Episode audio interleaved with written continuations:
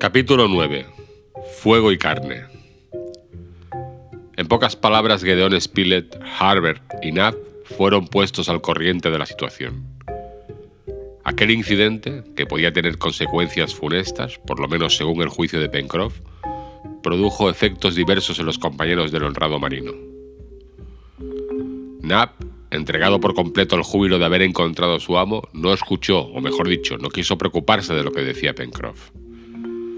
Harbert pareció participar en los temores del marino. En cuanto al que responsal, respondió sencillamente a las palabras de Pencroff. Aseguro, amigo mío, que eso me tiene sin cuidado. Pero repito, no tenemos fuego. Va. Ni ningún modo de encenderlo. Bueno. Sin embargo, señor Spilett. ¿No está Ciro aquí? contestó el corresponsal.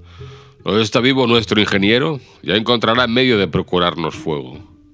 ¿Con qué? Con nada. ¿Qué podía replicar Pencroff? No respondió, porque al fin y al cabo participaba de la confianza que sus compañeros tenían en Ciro Smith. El ingeniero era para ellos un microcosmo, un compuesto de toda la ciencia e inteligencia humana. Tanto valía encontrarse con Ciro en una isla desierta como sin él en la misma industriosa ciudad de la Unión. Con él no podía faltar nada, con él no había que desesperar aunque hubieran dicho aquellas buenas gentes que una erupción volcánica iba a destruir aquella tierra y hundirlos en el abismo del Pacífico, hubieran respondido imperturbablemente, Ciro está aquí, ahí está Ciro. Sin embargo, entre tanto, el ingeniero estaba aún sumergido en una nueva postración ocasionada por el transporte y no se podía apelar a su ingeniosidad en aquel momento. La cena debía ser necesariamente muy escasa. En efecto, toda la carne de tetraos había sido consumida, y no existía ningún medio de asar nada de caza. Por otra parte, los curucús que servían de reserva habían desaparecido. Era preciso, pues, tomar una determinación. Ante todo, Ciro Smith fue trasladado al corredor central, donde le arreglaron una cama de algas y fucos casi secos. El profundo sueño que se había apoderado de Ciro podía reparar rápidamente sus fuerzas, y mejor que lo hubiera hecho cualquier alimento abundante. Había llegado la noche, y con ella la temperatura, modificada por un salto de viento del nordeste, se enfrió bastante. Como el mar había destruido los tabiques construidos por Pencroff en ciertos puntos de los corredores, se establecieron corrientes de aire que hicieron las chimeneas inhabitables. El ingeniero se habría encontrado en condiciones bastante malas de no haberse desprendido sus compañeros de sus vestidos para cubrirlo cuidadosamente. La cena aquella noche se compuso únicamente de litodomos, de los cuales Harbert y Knapp hicieron recolección en la playa. Sin embargo, a los moluscos, el joven añadió cierta cantidad de algas comestibles que recogió en altas rocas, cuyas paredes no mojaba el mar más que en la época de las grandes mareas. Aquellas algas pertenecían a la familia de las fucáceas. Eran una especie de sargazos que, secos, producen una materia gelatinosa bastante rica en elementos nutritivos. El corresponsal y sus compañeros, después de haber absorbido una cantidad considerable de litodomos, chuparon aquellos sargazos y les encontraron muy agradables. Conviene decir que en las playas asiáticas esta especie de algas entra mucho en la alimentación de los indígenas. A pesar de todo, dijo el marino, ya es hora de que el señor Ciro nos preste su ayuda. Entretanto, el frío se hizo muy vivo y para colmo de desdicha no tenían ningún medio para combatirlo. El marino, incómodo, trató por todos los medios posibles de procurarse fuego y Nab le ayudó en aquella operación. Había encontrado musgos secos y golpeando dos guijarros obtuvo algunas chispas. Pero el musgo no era bastante inflamable y no tomó, por otra parte, aquellas chispas, que, no siendo más que sílice incandescente, no tenían la consistencia de la que se escapaban del acero y del pedernal. La operación, pues, no dio resultado. Pencroff, aunque no tenía confianza en el procedimiento, trató luego de frotar dos leños secos el uno contra el otro, a la manera de los salvajes. Ciertamente, si el movimiento que Knapp y él hicieron se hubiera transformado en calor, según las teorías nuevas, habría sido suficiente para hervir una caldera de vapor. El resultado fue nulo. Los pedazos de madera se calentaron, pero mucho menos que los dos hombres. Después de una hora de trabajo, Pencroff, sudando, arrajó los pedazos de madera con despecho. Cuando me hagan creer que los salvajes encienden fuego de este modo, dijo, hará calor en invierno. Antes encenderé mis brazos frotando uno contra el otro. El marino no tenía razón en negar la eficacia del procedimiento. Es cierto que los salvajes encienden la madera con un frotamiento rápido, pero no toda clase de madera vale para esta operación, y además tienen maña, según la expresión consagrada, y probablemente Pencroff no la tenía. El mal humor del marino no duró mucho. Harbert tomó los dos trozos de leña que Pencroff había arrojado con despecho y se esforzaba en frotarlos con rapidez. El robusto marino no pudo contener una carcajada viendo los esfuerzos del adolescente para obtener lo que él no había podido conseguir. Frota, hijo mío, frota, dijo. Ya froto, contestó Harbert, riendo. Pero no tengo otra pretensión que calentarme en lugar de tiritar, y pronto tendré más calor que tú, Pencroff. Esto fue lo que sucedió. De todos modos, hubo que renunciar aquella noche a procurarse fuego. Leon Spilett repitió por vigésima vez que Ciro Smith no se habría visto tan embarazado por tan poca cosa, y entre tanto se tendió en uno de los corredores, sobre la cama de arena. Harbert, Knapp y Pencroff lo imitaron, mientras que Top dormía a los pies de su amo. Al día siguiente, 28 de marzo, cuando el ingeniero se despertó hacia las 8 de la mañana, vio a sus compañeros a su lado, que miraban sin despertar, y como la víspera, sus primeras palabras fueron: Isla o continente, como se ve, esta era su idea fija. Otra vez, respondió Pencroff. No sabemos nada, señor Smith. No saben nada aún. Pero lo sabremos, añadió Pencroff, cuando usted nos haya servido de piloto en este país. Creo que me encuentro en situación de probarlo, respondió el ingeniero, que sin grandes esfuerzos se levantó y se puso de pie. Muy bien, exclamó el marino. Lo que me molestaba era el cansancio, respondió Cyrus Smith. Amigos míos, un poco de alimento y me pondré bien del todo. ¿Tienen ustedes fuego? Aquella pregunta no obtuvo una respuesta inmediata, pero después de algunos instantes Pencroff dijo, Ah, no tenemos fuego, o mejor dicho, señor Ciro, no lo volveremos a tener. El marino hizo el relato de lo que había pasado la víspera, divirtiendo al ingeniero con la historia de una sola cerilla, y con su tentativa abortada para procurarse fuego a la manera de los salvajes. Lo tendremos, contestó el ingeniero. Y si no, encontramos una sustancia análoga a la yesca. ¿Qué? preguntó el marino. Que haremos fósforos. ¿Químicos? Químicos. ¿No es difícil eso? exclamó el reportero, dando un golpecito en el hombro del marino. Este no encontraba la cosa tan sencilla, pero no protestó. Todos salieron. El tiempo se había despejado.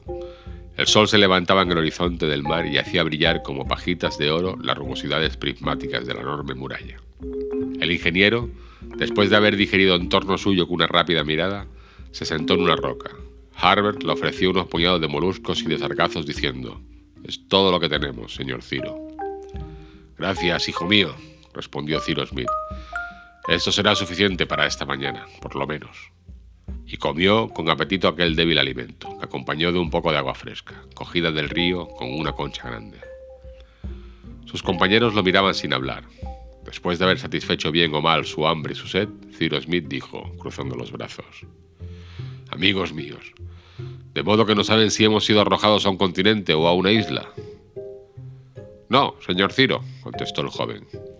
Lo sabremos mañana, añadió el ingeniero. Hasta entonces no tenemos nada que hacer. Sí, replicó Pencroff. ¿Qué? Fuego, dijo el marino, que también tenía su idea fija. Ya lo haremos, Pencroff, dijo Ciro Smith. Mientras que ustedes me transportaban ayer, me pareció ver hacia el oeste una montaña que domina este país. Sí, contestó Gedeon Spilett. Una montaña que debe ser bastante elevada. Bien, repuso el ingeniero. Mañana subiremos a la cima y veremos si esta tierra es una isla o continente. Hasta mañana, repito, no hay nada que hacer. Sí, fuego, dijo aún el obstinado marinero. Ya sale fuego, replicó Gedeon Spilett. Un poco de paciencia, Pencroff. El marino miró a Gedeon Spilett con un aire que parecía decir: Si es usted quien lo ha de hacer, ya tenemos para rato comer asado. Pero se calló. Ciro Smith no había contestado. Parecía preocuparse muy poco por la cuestión del fuego. Durante algunos instantes permaneció absorto en sus reflexiones. Después volvió a tomar la palabra. Amigos míos, dijo, nuestra situación quizá es muy deplorable, pero en todo caso también es muy sencilla. O estamos en un continente y entonces, a costa de fatigas más o menos grandes, llegaremos a algún punto habitable, o bien estamos en una isla, y en este último caso, si la isla está habitada, tendremos que relacionarnos con sus habitantes. Si está desierta, Tendremos que vivir por nosotros mismos. Sí que es sencillita la cosa, respondió Pencroff. Pero sea isla o continente, preguntó Gedeon Spilett, ¿dónde le parece a usted que hemos sido arrojados? A ciencia cierta, no puedo saberlo, contestó el ingeniero. Pero presumo que nos encontramos en tierra del Pacífico. En efecto, cuando partimos de Richmond el viento soplaba del nordeste, y su violencia prueba que su dirección no ha debido variar. Si esta dirección se ha mantenido de nordeste a sudeste, hemos atravesado los estados de Carolina del Norte, de Carolina del Sur, de Georgia, el Golfo de México, México, en su parte estrecha y después una parte del Océano Pacífico. No calculo menos de 6.000 o 7.000 millas la distancia recorrida por el globo. Y por poco que el viento haya variado, ha debido llevarnos o al archipiélago de Mendana o a las islas de Tuamotu, o si tenía más velocidad de la que me parece, hacia la tierra de Nueva Zelanda. Si esta última hipótesis se ha realizado, nuestra repatriación será fácil, pues encontraremos con quienes hablar, ya sean ingleses o maorís. Si, al contrario, esta costa pertenece a alguna isla desierta de un archipiélago micronesio, quizá podremos reconocerlo desde lo alto del cono que domina este país. Y entonces tendremos que establecernos aquí como si no debiéramos salir nunca. ¿Nunca? exclamó el corresponsal. ¿Dice usted nunca, querido Ciro? Más vale ponerse desde luego en lo peor, contestó el ingeniero. Así se reserva uno la sorpresa de lo mejor. Bien dicho, replicó Pencroff. Debemos, sin embargo, esperar que esta isla, si lo es, no se encontrará precisamente situada fuera de la ruta de los barcos. Sería verdaderamente el colmo de la desgracia. No sabremos a qué atenernos sino después de haber subido a la cima de la montaña, añadió el ingeniero. Pero mañana, señor Ciro, preguntó Harbert, ¿podrá soportar usted las fatigas de esta ascensión? Sí lo espero, contestó el ingeniero, pero a condición de que Pencroff y tú, hijo mío, os mostréis cazadores inteligentes y diestros.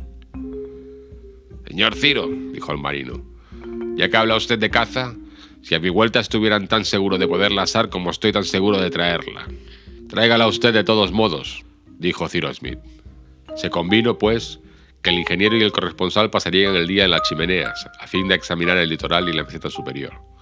Durante ese tiempo, Knapp, Harbert y el marino volverían al bosque, renovarían la provisión de leña y harían acopio de todo animal de pluma o de pelo que pasara a su alcance.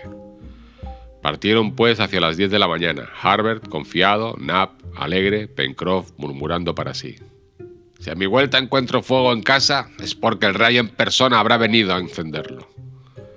Los tres subieron por la orilla, y al llegar al recodo que formaba el río, el marino, deteniéndose, dijo a sus compañeros, ¿Comenzaremos siendo cazadores o leñadores? Cazadores, contestó Harbert. Ya está Top en su sitio. Cacemos, pues, respondió el marino. Después volveremos aquí para hacer nuestra provisión de leña. Dicho esto, Harbert, Knapp y Pencroff Después de haber arrancado tres ramas del tronco de un joven abeto, siguieron a Top, que saltaba entre las altas hierbas. Aquella vez los cazadores, en lugar de seguir el curso del río, se internaron directamente en el corazón mismo del bosque. Hallaron los mismos árboles que el primer día, pertenecientes la mayor parte de ellos a la familia de los pinos. En ciertos sitios donde el bosque era menos espeso, había matas aisladas de pinos que presentaban medidas más considerables y parecían indicar, por su altura, que aquella comarca era más elevada en latitud de la que suponía el ingeniero. Algunos claros, erizados de troncos roídos por el tiempo, estaban cubiertos de madera seca y formaban así inagotables reservas de combustible. Después, pasados los claros, el bosque se estrechó y se hizo casi impenetrable. Guiarse en medio de aquellas masas de árboles sin ningún camino trazado era bastante difícil. Por esto el marino, de cuando en cuando establecía jalones, rompiendo algunas ramas que debían señalarles el camino a su vuelta. Pero quizá no había hecho bien en no seguir el curso del río como Harbert y él habían hecho en su primera excursión, porque después de una hora de marcha no se había dejado ver ni una sola pieza de caza. Top, corriendo bajo las altas hierbas, no levantaba más cabecillas a las cuales no se podían aproximar. Los mismos curucús eran absolutamente invisibles, y probablemente el marino se vería forzado a volver a la parte pantanosa del bosque, en la cual había operado tan felizmente en su pesca de tetraos. Eh, Pencroff, dijo Knapp en un tono algo sarcástico. Si esta es la caza que ha prometido llevar a mi amo, no necesitará fuego para asarla. Paciencia, Knapp, contestó el marino. No faltará caza a la vuelta. ¿No tiene confianza en el señor Smith? Sí. ¿Pero no cree usted que hará fuego? Lo creeré cuando la madera arda en la lumbre. Arderá, puesto que mi amo lo ha dicho. Veremos. Entretanto, El sol no había aún llegado al más alto punto de su curso en el horizonte. La exploración continuó y fue útilmente señalada por el descubrimiento que Harbert hizo de un árbol cuyas frutas eran comestibles. Era el piño piñonero, que producía un piñón excelente, muy estimado en las regiones templadas de América y Europa. Aquellos piñones estaban maduros y Harbert los señaló a sus dos compañeros, que comieron en abundancia. Vamos, dijo Pencroff, tendremos algas a guisa de pan, moluscos crudos a falta de carne y piñones para postre. Tal es la comida de las personas que no tienen una cerilla en los bolsillos. No hay que quejarse, contestó Harbert. No me quejo, añadió Pencroff. Solamente repito que la carne brilla demasiado por su ausencia en estas comidas. ¿No es ese el parecer de Top? exclamó Nab, y corrió hacia un matorral en medio del cual había desaparecido el perro ladrando. A los ladridos de Top se mezclaron unos gruñidos singulares. El marino y Harbert habían seguido a Nab, si había allí caza, no era el momento de discutir cómo podrían cocerla, sino cómo podrían apoderarse de ella. Los cazadores apenas entraron en la espesura, vieron a Top luchando con un animal al que tenía por la oreja. El cuadrúpedo era una especie de cerdo de unos dos pies y medio de largo, de un color negruzco, pero menos oscuro en el vientre. Tenía un pelo duro y poco espeso, y sus dedos, fuertemente adheridos entonces al suelo, parecían unidos por membranas. Harbert creyó reconocer en aquel animal un cabiai, es decir, uno de los más grandes individuos del orden de los roedores. Sin embargo, el cabiai no luchaba con el perro. Miraba estúpidamente con sus ojazos profundamente hundidos en una espesa capa de grasa. Quizá veía al hombre por primera vez. Entretanto, Nab, con su bastón bien asegurado en la mano, iba a descargar un golpe al roedor, cuando éste, desprendiéndose de los dientes de Top, que no se quedó más que con un trozo de oreja, dio un gruñido se precipitó sobre Harbert, a quien hizo vacilar, y desapareció por el bosque. ¡Ah, pillo! exclamó Pencroff. Inmediatamente los tres se lanzaron, siguiendo las huellas de Top, y en el momento en que iban a alcanzarlo, el animal desapareció bajo las aguas de un vasto pantano, sombreado por grandes pinos seculares. Knapp, Harbert y Pencroff se habían quedado inmóviles. Top se arrojó al agua, pero el caviai, oculto en el fondo del pantano, no aparecía. Esperemos, dijo el joven. Ya saldrá a la superficie para respirar. ¿No se ahogará? preguntó Nab. No, contestó Harbert, porque tiene los pies palmeados y casi es un anfibio. Pero aguardemos.